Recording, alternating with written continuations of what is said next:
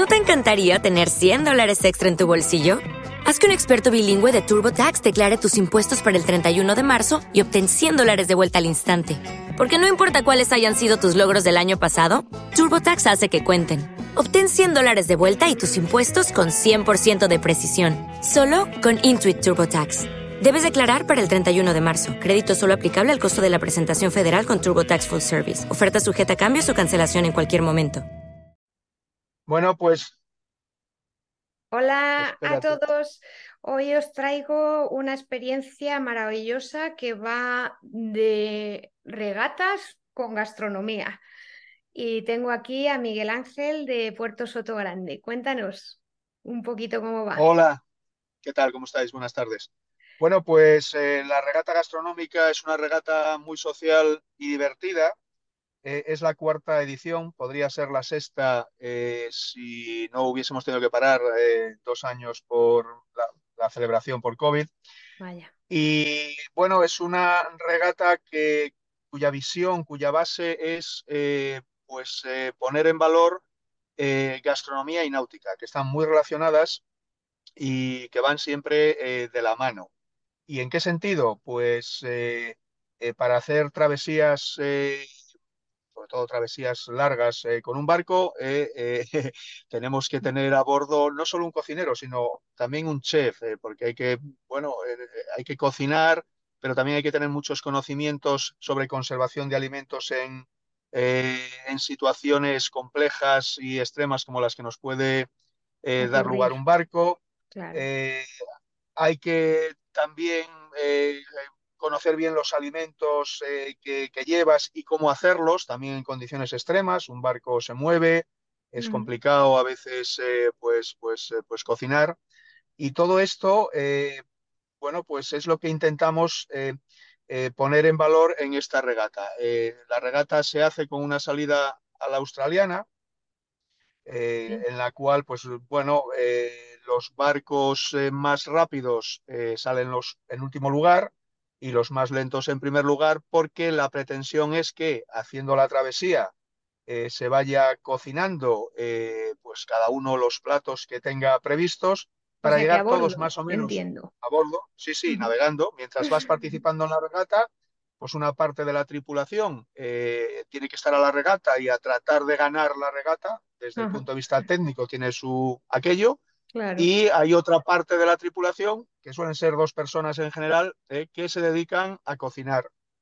Entonces, eh, se trata de llegar todos más o menos a la vez para, eh, eh, a la llegada hay un equipo de chefs, eh, bueno, solemos, tra- tratamos de buscar siempre chefs con cierto prestigio y algunos locales también de la zona, pues para, para poner en valor la gastronomía del territorio. Y esos chefs lo que hacen es eh, valorar cada uno de los platos. Eh, y luego, eh, ¿quién gana el premio? O quién, hay tres, hay tres, bueno, primero, segundo, tercero, hay tres premios, evidentemente, y hay una mezcla de dos tercios del peso para ganar es gastronomía y un tercio es regata pura y dura. Es decir, Ajá. que le damos un mayor peso a la A la gastronomía que a las condiciones técnicas. Sí, sí, sí. Qué Y bueno. bueno, des- después nos lo comemos todos juntos Eso es lo mejor, claro. que es lo mejor, y bueno, se hace una fiesta en la regata, y es una regata que además distribuye premios, o sea, eh, yo creo que es la única regata en España en la que se dan premios, no en metálico, pero sí premios que tienen un valor real, porque lo que se hace es, pues de nuestra tienda de efectos náuticos, se dan unos cheques por distintos valores, tenemos premios de hasta 5.000 euros, que se pueden gastar pues en elementos propios para el barco, como puede ser pues un GPS o puede ser cabullería para el barco o lo que, o lo que el propietario del barco o de los barcos ganadores eh, quieran. ¿Puede La verdad es que competir es una, cualquiera o sí, sí, puede competir cualquiera. ¿Y Como os digo, tenéis una regata abiertas unas bases o algo así para que lo busque la gente? Sí, eh, a través de, bueno, eh, aquí en, Puerto Sotogrande tenemos el Real. Club Náutico de Sotogrande, todas estas cosas siempre se hacen a través de- del club, pues porque eh, bueno, tienen el componente deportivo que, que- que tienen y hay que hacerlo a través del club. Claro. Y es el club el que, bueno, tiene las bases de la, de la convocatoria, cómo participar y, cuáles son los premios, ¿eh? que, bueno, patrocinado por Puerto Sotogrande, pero bueno, Puerto Sotogrande participa siempre con un barco. También no solemos ganar. Sois buenos y, dejáis pasar a los otros, ¿no? Eh, sí, pero nos encanta participar porque es, como te digo, es una regata muy divertida. Sí, muy divertida. Claro, ¿y qué, qué platos han ganado en las otras convocatorias? Bueno, pues hay de todo. Te, sorprenderías, eh, te sorprenderías de la calidad de, los platos que, se hacen. En esta última convocatoria tuvimos un chef francés que ahora tiene un restaurante aquí en, eh, el puerto deportivo, en una zona que se llama Ribera del Marlin, que es un chef con, con estrella Michelin. Y él se quedó muy sorprendido de la calidad de los platos, o sea, platos de atún, platos eh, japoneses, eh, eh, platos de todo tipo y con una calidad eh, impresionante. Eso no era el rancho que me daban a mí en el ejército, no. cuando estuve en el barco. No, no, no. Así tenía yo el estómago. mira, fíjate, la, gente, yo, yo, yo, he pasado el Atlántico bastantes veces, ¿no? En, regata. Y, y, siempre me sorprendió la calidad de, yo sé cocinar, ¿no? Pero tampoco soy bueno, ¿no? En, el tema. Yo, sé hacer eh, eh, bastantes platos, pero tampoco soy un, manitas de la cocina, ¿no? Pero siempre he procurado, eh, en todos estos pasos que he hecho, siempre he procurado llevar a alguien que cocine bien, porque es el momento, la, la, comida y la cena son los momentos en los que la tripulación se relaja, compartes eh, ese momento del día y la verdad es, eh, bueno, eh, en, un, trabajo que haces que en muchas ocasiones es duro, porque te mojas, hay, en fin, hay mal tiempo, el barco se mueve, es el momento de, en el que la tripulación disfruta y, comparte y, entonces es el mejor momento del día, ¿no? De, y entonces tienes que llevar a alguien que sepa cocinar y que sepa cocinar. Pues mira, yo tengo un amigo y hacía los mejores eh, huevos rotos, los mejores huevos rotos que yo me he comido en mi vida, ¿eh? Eh, con patatas fritas de paquete. Ah, sí, bueno, yo, las he visto hacer hasta en tortilla de patata. y yo decía, pero, sí, sí, ¿cómo haces esto con, patatas de, de, paquete, de, bolsa? Y dice, ¿cómo haces esto? Está buenísimo. Bueno, pues, pues se hace. Entonces, es fundamental y, y, ese fue un poco el objetivo, es decir, Hombre, es muy importante saber cocinar cuando, cuando navegas, ¿eh? y eso es lo que tratamos de poner en valor con esta regata. Mm. Me parece una idea asombrosa, ya te digo. O sea, nosotros comíamos rancho y los oficiales siempre pegaban ahí unos banquetes especiales. Y yo creo que, que el estómago también te dice, según lo que comes, pues una cosa u otra en el mar, ¿no?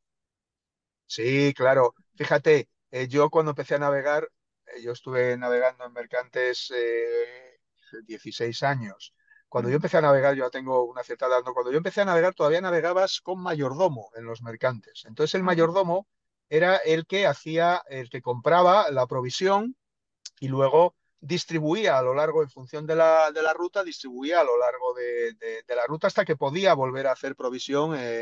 claro, había había, había travesías que duraban, pues en el Pérsico con petroleros grandes, tenías travesías de 50 días que bajabas por Sudáfrica. Y aquello era increíble porque lo tenías que comprar todo. Claro, tenías, por ejemplo, la leche. Leche tenías, pues para desayunar te daban eh, leche, evidentemente, pero luego si querías tomarte un vaso de leche eh, a la hora de, cenar o a las 3 de la mañana de merienda, pues tenías que pagarla, tenías que comprarla. Sí, sí. y entonces había momentos en los que decías, estoy pasando hambre. pues no hambre de este hambre, pero que dices, vamos, pues hombre, pues este, tengo un hambre eh, y hasta el día siguiente no podías, eh, no podías, el sello estaba cerrado y no podías, no podías comer. Eh, yo lo que más recuerdo es el, el pan recién hecho. O sea, hacer una guardia y que te viniesen con el pan recién hecho y, era maravilloso. Sí, sí, ese olor, ¿eh? El olor ese, sí, sí. Sí, porque ahí, claro, se tiene que cocinar el pan y todo. Claro, todo, todo, todo, todo, sí. Cuando cocinaban el, pan, eh, eh, esto solía ser a las seis y media de la mañana, seis, yo muchas veces cuando estaba de primer oficial, que hacías guardia de primero, empezabas a oler el pan y entonces bajabas. Sí, claro. bajabas a la cocina ¿eh? a ver lo A que podías picotear por allí. sí. Qué bueno. Y bueno, ¿y cómo vais este año de participantes en la regata? Pues mira, eh, eh, el año pasado eh, tuvimos, eh, no sé si fueron 16 o 17 participantes, que no es Ujú, mucho, pero es una regata que se hace ya en un momento eh, muy, muy tardío. O sea, es la última regata del, del- del circuito, la última regata que se hace. Entonces, eh, lo hacemos en octubre. Eh, ¿y por qué lo hacemos en octubre? Pues que es que el resto del año la gente eh, está participando, los barcos que suelen participar en este tipo de eventos están participando en otras regatas clasificatorias para, pues para torneos, para, en fin. Sí, como Y, más y a importante. la- y- claro, como, como más importantes y no, y no vienen. Entonces hemos decidido hacerla en octubre porque es la regata que pone fin eh, prácticamente a la temporada. Luego ya empieza ya más mal tiempo, ya es más difícil. Y es una regata que más que el número de participantes, lo que nos importa es la, es Sí, el, ese, el valor ese, ese general concepto, exactamente, el concepto social de ser una fiesta como de fin de temporada que, que, bueno, que es para disfrutar, más que para hacer la regata, es para disfrutar eh, todos y, y Hombre, y ahí en bien. Cádiz en octubre tiene que hacer un tiempo estupendo. Sí, suele hacer buen tiempo. Octubre, después de que pasa este tema de la gota fría y todo esto, este, este Ujú. lío de que el Mediterráneo se calienta mogollón, hay mucha evaporación y siempre tenemos, el- bueno, ahora se llaman danas, ¿eh? Antes gotas Sí. frías. Siempre suele hacer mal tiempo la primera quincena eh, o por lo menos los primeros 20 días de septiembre. Luego Ujú. octubre y noviembre suelen ser meses eh, muy, muy buenos, sí, muy buenos. Bu- Hay buen tiempo, sí. Y, y luego a, a las catas, ¿qué, qué tipos de, de jueces habéis tenido y, y demás? Pues, eh, eh, como te digo, mira, hemos tenido este, eh, en, en la última, en la última convocatoria vino este chef francés que tiene aquí un restaurante, vino un chef de Gibraltar que también es eh, de reconocido prestigio, eh, ha venido el chef de Sosoto Grande, que es un chef también muy bueno, también tiene alguna estrella Michelin. Eh, el Sosoto Grande es un hotel de cinco estrellas que está aquí dentro de la, de la urbanización de Soto Grande. Y tenemos, hemos tenido, eran cuatro, hemos tenido otro chef también de un restaurante también muy bueno que se llama El Fresco, eh, que también está en la, en la Ribera del Mar.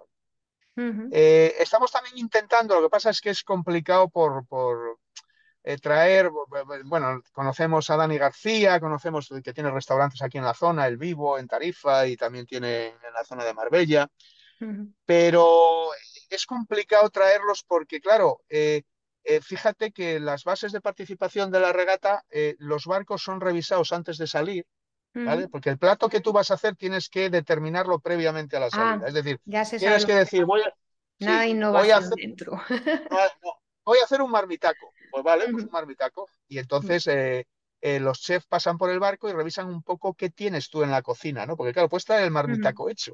Sí, sí, claro, claro. Y eso, eso no es, no debe de ser así, No ¿no? debe de ser. Entonces te pasas por allí y, y- y mira, ah, pues mira, pues aquí tengo el bonito, tengo el atún, aquí tengo las patatas, aquí. Es decir, hacen un repaso un poco por, por todos los 14, 15 barcos participantes, o sea, tiene un trabajito, ¿no? Sí, sí, Y, y luego, claro, eh, tienen que, tienes que dejar tres horas, tres horas y media, que más o menos dura la regata, y tienen que volver otra vez para cuando los barcos llegan. Es decir, que les ocupas todo el día. Y como suele ser un sábado, pues es complicado, porque fíjate que hemos estado trabajo, incluso, claro. claro, claro, hemos Ujú. estado incluso viendo esto para ponerlo en valor como si fuese un Masterchef eh, eh, náutico, En ¿no? barco, claro. en barco. Y bueno, ahí estamos trabajando en hacer un evento, eh, pero hay que trabajarlo y hay que ver cómo organizarlo bien, porque eh, siempre hay algunos fallos, ¿no? Que vas aprendiendo con el tiempo. Por ejemplo, claro, todo es imposible que todos los barcos lleguen a la vez. Es imposible, ¿no? Claro. Por mucho que haga salida la australiana, es, es imposible, ¿no?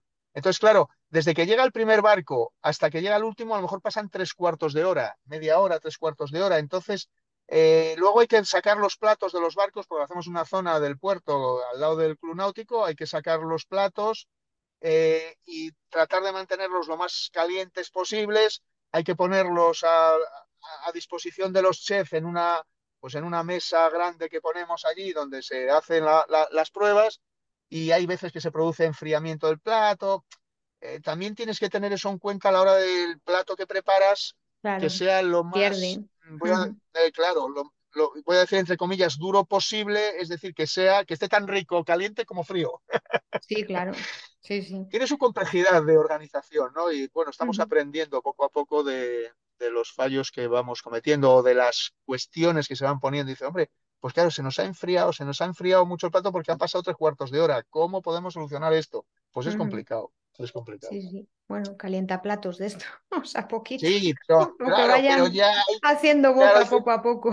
Sí, hay ciertos platos que si los recalientas ya no saben igual, entonces tienes que decir, bueno, a ver qué hago yo. Eh, bueno, eso también tiene valor a la hora de cocinar eh, cuando estás navegando, eh, porque claro, es lo que te decía, no es lo mismo cocinar unos espaguetis moviéndose el barco y, dando, y dando bandazos y pantocazos que, cocinarlos en tu casa.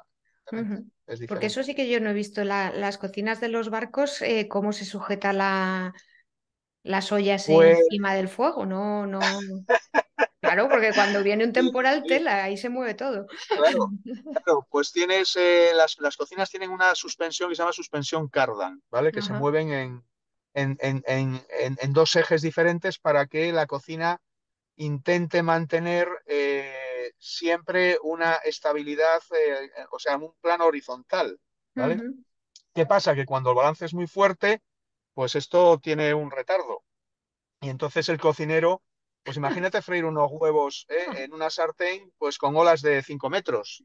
¿eh? Se puede hacer, ¿eh? Pero hay que estar muy atento. Hombre, ya ves, te, cae el aceite hirviendo y preparas una estupenda. Tremendo. Bueno, bueno.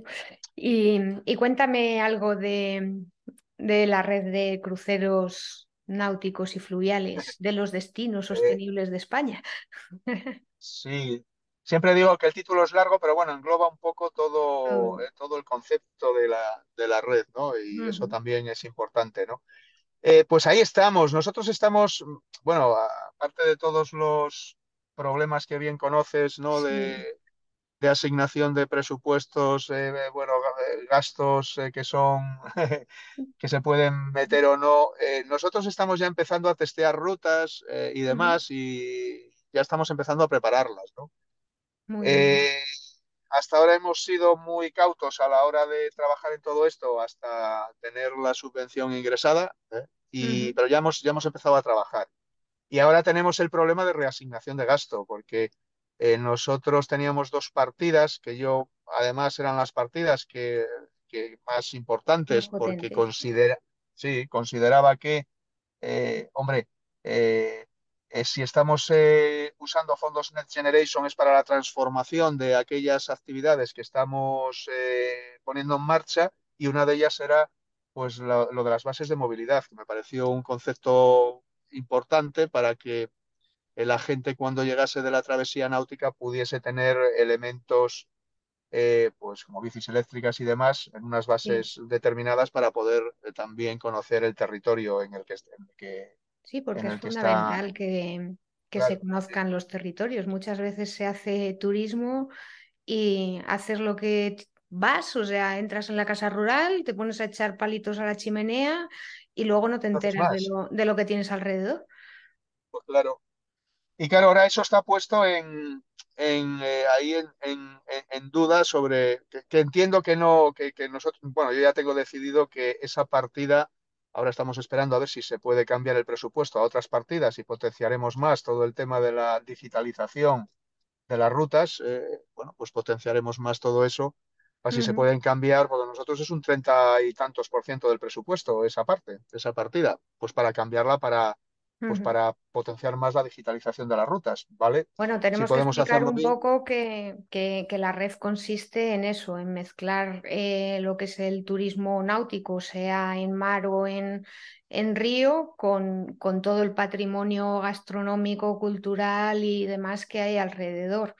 Entonces, pues, pues hay que, hacer rutas chulas y, y habrá que... Yo no, yo no voy a cambiar el concepto, eso por supuesto, eh, porque yo ya estoy viendo, eh, de, hecho, eh, cuando tuvimos la reunión, la última reunión que tuvimos, que vimos esta problemática, yo dije, bueno, vamos a tener el plan B para trabajar esto de otra forma.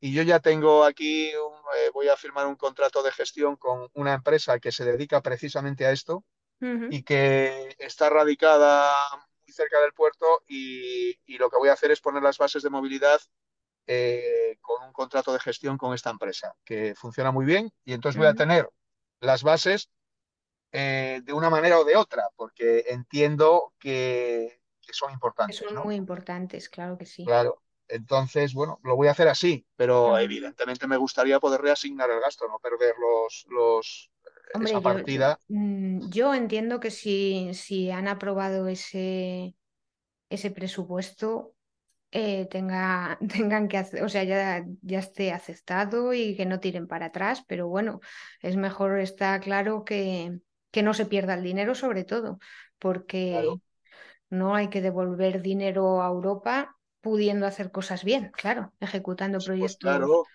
Buenos. Claro, a mí, a, mí me sorprendió eh, que no se pudiese encajar dentro de, de, la, de esa categoría de gasto, pero claro, leyendo eh, literalmente lo que eh, pone la, categoría, pues eh, entiendo que podrían echarlo para atrás. Eso es lo que yo saco de la literalidad de, de, ese, de, ese, de ese tipo de gasto, de esa tipología de gasto. Claro, por otro lado digo, hombre, si ustedes aprobaron estas actuaciones, estos hitos, que lo tenían claro, esta actuación es para esto, ¿eh?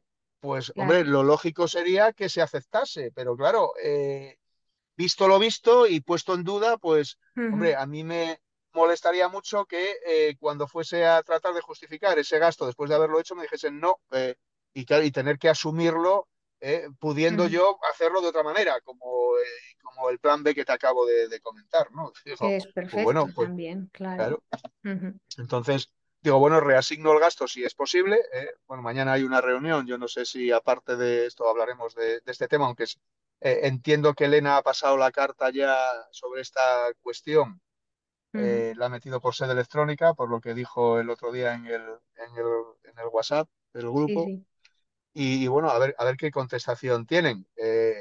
yo si puedo reasignar el gasto, pues fantástico, porque vamos, hacer, yo puedo hacer, en vez de hacer tres rutas, hago cinco y ya, mm, ya tengo reasignado el gasto, no, no, tengo problema, eso no es problema. Eh, el caso es que lo admitan, ¿no? Que digan, eh, no admitirlo también tampoco lo entendería. Oiga, mire, yo le he dicho que iba a hacer, eh, claro, no, lo entendería, pero bueno, tú sabes, en esto de las subvenciones, cosas veredes. Sí, bueno, lo, lo, importante es eso, que creemos una, una buena red, que yo creo que, que, los socios que iremos presentando poco a poco aquí en este espacio, pues pues vamos a ir trabajando por, por crear un turismo sostenible y, lleno de patrimonio y, es lo que hay que, valorar y, tirar para adelante de ello, está claro. Pues claro, sí, sí, ese es el objetivo, sí, sí, ese es el objetivo. Bueno, pues si me cuentas algo más de, la regata que, que, se nos haya quedado en el tintero. Pues no, lo único deciros que evidentemente estáis invitados a pasaros por aquí en octubre para, para la regata. Eh, bueno, si, si queréis... ¿El, ¿El, eh, público general puede ir? O sea, si... Sí, porque, hombre... Eh, ¿Tendréis un aforo limitado o algo? Vamos. sí, eso depende de, los barcos y de las tripulaciones. Eh, en, el barco de Puerto Soto Grande siempre vamos a tener espacio, eh, porque, como os digo, nosotros salimos a divertirnos, eh, no a ganar en esa regata. Yo soy competitivo en estas cosas, pero esta es una regata que me la tomo, más me light. la tomo me la tomo más light. siempre en ese barco cabe gente y luego de los 18 barcos que tendremos este año, siempre se puede encajar gente para, para salir y disfrutar de la regata dentro de un barco participante y si no tendremos otros barcos eh, hospitality también para, para poder para que podáis estar. Eso siempre se puede organizar ¿eh? y hombre eh, lo pongo en conocimiento de la red a través tuya si queréis pues, pues para que os bajéis por aquí. Yo encantados de acogeros y además podemos disfrutar también después de la comida y también dar difusión a la, a la red de cruceros, porque hay mucho participante con barco que les interesan todas estas cosas. Por supuesto, y, y la difusión es súper necesaria y, y, bueno, y, y, hoy gracias a Dios que tenemos las redes sociales y esa difusión se, entre unos y otros la, la hacemos como el boca a boca de las abuelas en los pueblos, que, que llega a todos los sitios. Sí, sí, no, pero funciona muy bien el boca a boca. Sí, sí, boca sí. A boca funciona muy bien. Pero, pero además eso, adaptado a las nuevas tecnologías, como que llega mucho más. Entonces... Sí hay que, hay que aprovecharse de eso. Pues nada, pues ha sido un placer hablar contigo y, y yo me lo digo. pienso, ¿eh? Lo que pasa que de aquí a Cádiz me queda un, un ratico. Bueno, pero ahora las carreteras están muy bien, también tiene, puedes venir a Málaga en uh -huh. avión, puedes venir en AVE. Eh, la verdad, uh -huh. hombre, tiene... Eh, yo soy del norte, ¿eh? yo soy del Bierzo. Anda, sí, muy cerca de, de aquí. Eh, el, eso Bierzo me digo. queda a mí eh, de aquí a hora y media o por ahí. Claro, claro, yo soy del Bierzo. Sí, y, sí. hombre, eh, subo todas las veces que puedo porque todavía tengo, tengo a mi madre allí, a mi familia. Un sitio Eh, espectacular me- también. Sí, muy bonito, buen vino y buena comida, sí, y buen paisaje. Eh, y ya me he acostumbrado, o sea, al final dices, bueno, eh, son, sí, son 800 kilómetros. Suelo subir en coche porque después por allí, cuando te quieres mover, es más complicado porque no, Claro. en fin, o, Si es que es el alquilas un... problema que tenemos en el mundo rural, el tema de la movilidad, que, que tampoco, que hay que trabajar la sostenibilidad en ese aspecto también. O sea, que nos, nos cuesta mucho podernos mover cuando Claro, estás en un pueblito pequeño. Date cuenta que yo estoy en un pueblo de, de, de la Zamora despoblada con ya. menos de 400 habitantes. Y Zamora, la gran desconocida. Zamora es una ciudad espectacular, Espectacular. espectacular. Y una provincia no, maravillosa. bueno, y la provincia también, sí, Con sí, sí, 18 claro. playas fluviales, ¿eh? A ver si hacemos una la cono- regata. La conozco bien porque yo he pescado mucho cuando era pequeño eh, con mi padre en la provincia de Zamora. Eh, sí, sí, sí, he pescado muchas veces. Eh, conozco bastante bien Zamora. Y, y es una, mm, la ciudad es espectacular, la provincia es espectacular y es muy poco conocida, y hay que potenciarla.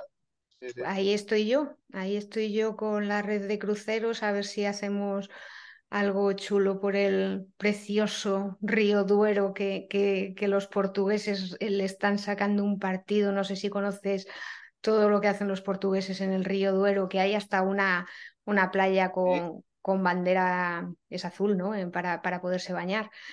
Y, conozco bien, conozco bien. Sí, y nosotros no tenemos nada. Ya. Prácticamente nada. Bueno, el, el crucero Pues estupendo que hay en, en la frontera justo, que es, es- zamorano, pero, pero es lo único que, que hay así potente. yo trabajo bastantes cosas en Portugal, eh, por que bueno, estamos también en sostenibilidad a través de Varadero y demás en, en cosas en Portugal. Conozco muy bien Portugal y además eh, que esto es algo que, bueno, que te lo digo a ti ya para, porque mira, ya estoy, estoy hablando contigo. Eh, tengo un proyecto ahí que a lo mejor entra dentro de la red eh, y, es, y sería ya una red, una red eh, transnacional que en octubre tendré cosas. Sí, porque los portugueses están trabajando muy bien, Muy bien. bien, muchísimo mejor que nosotros todo el tema de todo el tema fluvial, De, tu- pantanos, de etcétera, turismo etcétera. en general, o sí. sea, nos adelantan al final. Bueno, sí, sí, sí, bueno, conozco muy bien Portugal y están en ese sentido y en otros muchos, eh, muchísimo mejor que nosotros. eh. Sí, sí. Pero en bueno, en el eh, Workation, que es lo que yo trabajo dentro del Coliving, también según en un estudio que ha hecho una plataforma importante, también nos adelantan los portugueses. Ahí ando yo en la lucha a ver si les adelanto un poquito también por la derecha. sí, sí, sí. En fin, pero bueno, habrá que ir eh, aumentando la red y que es el objetivo además, y cuantos más seamos, mucho mejor, evidentemente, eh, porque más impacto tendrá Me has comentado y más también que queréis hacer algo con, con mujeres en el mar, ¿no? Que de eso no hemos Sí, hablado. ahí, ahí estoy, ese es otro proyecto. Yo en este momento tengo cuatro proyectos importantes encima de la mesa y Ujú, ahí estoy también lo, lo, lo, lo, meteremos también eh, en la red porque es un proyecto social importante para darle visibilidad, entre otros colectivos, al de, a, las mujeres, que, que hay pocas mujeres navegando con visibilidad y yo creo que habrá muy pocas además, o sea. Hay pocas, hay pocas. Empieza a haber, pero hay pocas. Entonces, eh, bueno, es un proyecto que tenemos de, dar visibilidad a las mujeres, eh, no solo en regatas, sino en travesías, en proyectos sociales que tienen que ver con la náutica, etcétera, etcétera, ¿no? Eh, nosotros tenemos una escuela de vela adaptada que, que me encanta tenerla, ¿no? y por ejemplo, eh, tenemos a Mirella, esta chica que está participando en El Conquistador, eh, que tiene una rotoplastia que tú la ves. Bueno, yo no soy capaz de ponerme derecho en una tabla de, de paddle surf.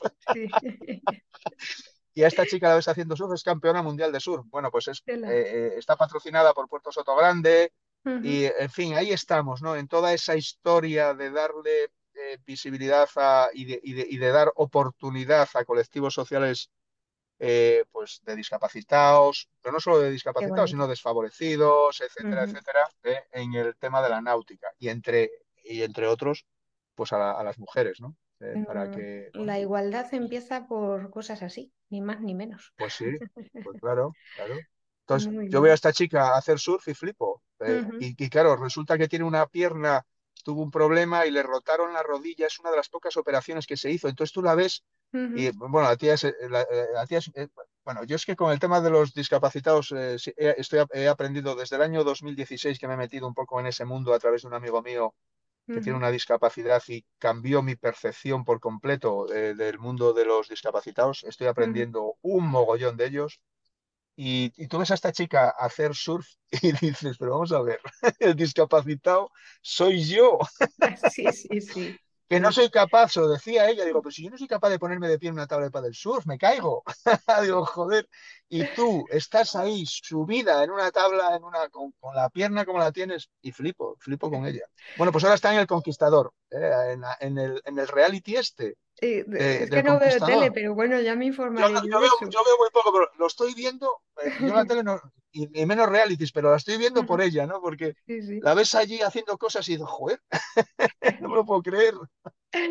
Te recomiendo que veas el documental de un amigo mío, de Rubén Ríos, que, que se titula Outros Camiños en, en gallego. No sé si lo he dicho bien, pero es con, con, personas de movilidad reducida que hacen el Camino de Santiago ah, y, es maravilloso. O sea, es un cúmulo de, de, cambios de, que te pasas de, reírte de muerte a, llorar como, no sé, y, merece la pena que si te gustan estas cosas es, es impresionante verlo. Sí, yo, mira, yo empecé en, este tema con una fundación que se llama eh, Fundación Blas Méndez Ponce, que trata con críos con cáncer, ¿vale? Eh, pero críos que están prácticamente desahuciados, ¿no? Y yo no he llorado nunca más en mi vida, que, bueno, se me saltan las lágrimas. Solo de pensarlo. En fin. Madre. Pues y, a partir de ahí eh, empecé en, ese, en esa historia y, y ahí sigo, ¿no? Ahí sigo. En fin, me emociono. Sí, ya te veo, ya. No, es que, es que además es que les ves tan fuertes y demás que, que dices, pero cómo nosotros nos quejamos tanto y esta gente tiene esta vitalidad y, estas ganas. O sea que, sí, yo ahí... y, y, nos vemos en las reuniones de la red y en los meetings. Muy bien. Pues lo dicho. ¿eh? Muchas eh, gracias. Seguimos hablando, gracias a ti. ¿eh? Venga. Nada, la regata gastronómica, estáis, estáis invitados. ¿eh? Muchas gracias. Venga. Venga. Adiós a todos. Adiós.